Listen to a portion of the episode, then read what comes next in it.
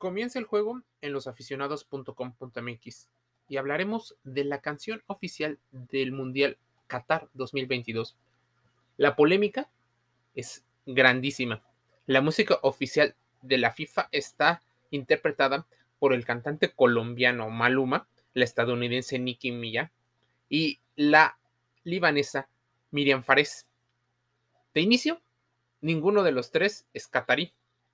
Segunda, dicen que entre las varias polémicas es que la FIFA, eh, quien está unido constantemente a una disquera en particular, y decidió incluir música urbana porque es lo que está sonando, por lo que va a traer a jóvenes, aunque solo sea por el momento, por el ahora, no pensando en el futuro.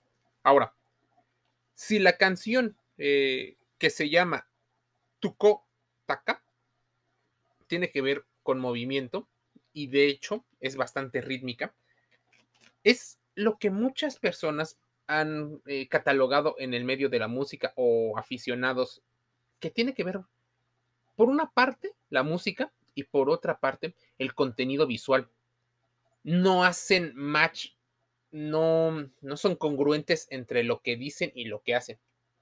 Es una música de fiesta. De hecho, la canción, te la dejo en el link de losaficionados.com.mx, tiene que ver en particular con una fiesta, un movimiento y estarían por así decirlo, haciendo movimientos de perreo, muy típico del reggaetón, cosa que no está bien vista y en ocasiones pudiera verse hasta como inmoral o ilegal justamente en Qatar, país anfitrión de la Copa del Mundo. La polémica para Tuco Tuca es que esta canción formará parte del soundtrack de la Copa del Mundo, pero fue publicada muy pocos días antes de la justa mundialista, cosa que no se veía en otras ocasiones. Muchas veces hablan sobre quién pudo haber sido el intérprete o que lo querían sacar en búsqueda de las reproducciones generadas y del impacto mediático que pueda ocasionar previo a la Copa del Mundo, como para ir calentando motores. Esta, dicen algunos, es el Mundial de la Vergüenza por lo que se vive en las leyes de Qatar con respecto a la inmigración, a los derechos humanos, incluso el trato hacia las mujeres. Es su ley, es su cosmovisión y debemos de adaptarnos. De hecho, una de las cosas que no se ve o no está tan permitido es que las mujeres lleguen a utilizar escotes, mostrar los hombros o tener un vestido por encima de las rodillas, cosa que pareciera hay una zona de tolerancia con los extranjeros o con las extranjeras. Aquellas reporteras de color, aquellas periodistas y aquellas conductoras pareciera estar inmune. Lo mismo pasa con el video Tucotuca. Nicki Millán y Miriam Fares muestran constantemente parte de su cuerpo, cosa que en el mundial no. De hecho, más polémica tiene que ver con que dejan fuera el tema de situaciones visuales, de monumentos, de cultura, de alimentos o de algo que tenga que ver con Qatar.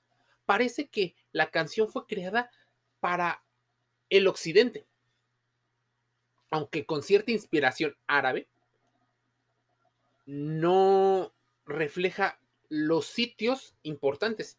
Están como en un desierto, yendo a una fiesta y una fiesta de música urbana o de reggaetón.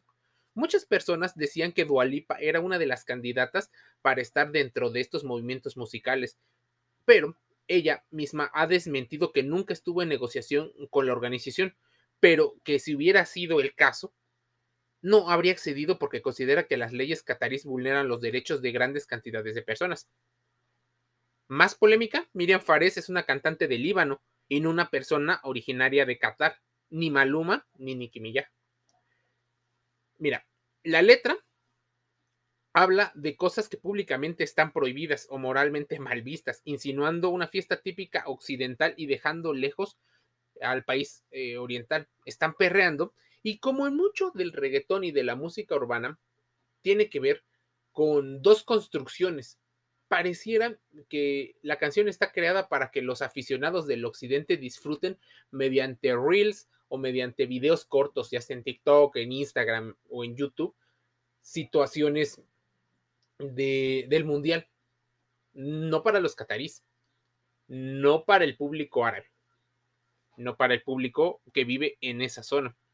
Es una de las tantas polémicas que que deja. De hecho, si interpretáramos la letra, porque te la dejo en un subtítulo, para muchos pareciera que todo está mal. Lejos está de querer eh, informar sobre el desarrollo, el vencer al rival, el hablar de la honestidad, del trabajo en equipo. No, no, no. Esto no aparece en Tuco, Tuca. Dicen algunos que es muy parecido a la música que está viniendo eh, a lo largo del tiempo y que empezó a inaugurar eh, Jennifer López, J-Lo y Pitbull para el Mundial de Brasil, donde la participación fue mínima de la cantante eh, brasileña invitada.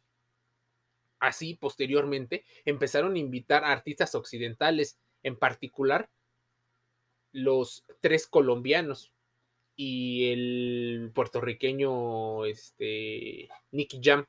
Entonces, Shakira, Maluma, J Balvin y Nicky Jam. Ninguno país organizador, pero todos cantantes de la música urbana y en particular de Latinoamérica. Ahora, debes de comprender que las imágenes que, que se muestran hablan, sí, de, un baile, hablan como es costumbre de un balón, hablan muy en particular del, del, tema de los colores, de la alegría, que ese es tal vez el mensaje. Y siempre las imágenes del mundial, de gente bailando, de metiendo goles, porque la imagen que quieren reflejar no es la de la polémica, sino la de la fiesta de los em, de la gente vegana bailando, la selección colombiana bailando, los festejos del gol de los argentinos, goles alemanes, gente de Bélgica y Corea del Sur conviviendo, el festejo clásico de Cristiano Ronaldo de Portugal, algunas muestras del talento que puede haber en México.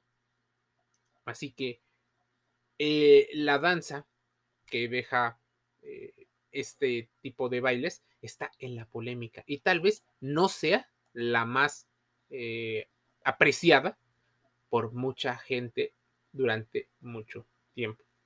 Ni en el Fan Fest de la FIFA en Doha fue tan bien recibida. Aunque cuando se trata de fiesta, simplemente algunos hacen caso omiso a este tipo de situaciones. Te lo dejo para la discusión. ¿Qué opinas de tu Tuca, canción oficial de la FIFA Mundial Qatar 2022 World Cup Championship? Losaficionados.com.mx en todas las redes sociales. Suscríbete y también en el sitio web. Así, losaficionados.com.mx dentro y fuera del juego. Te envío un saludo.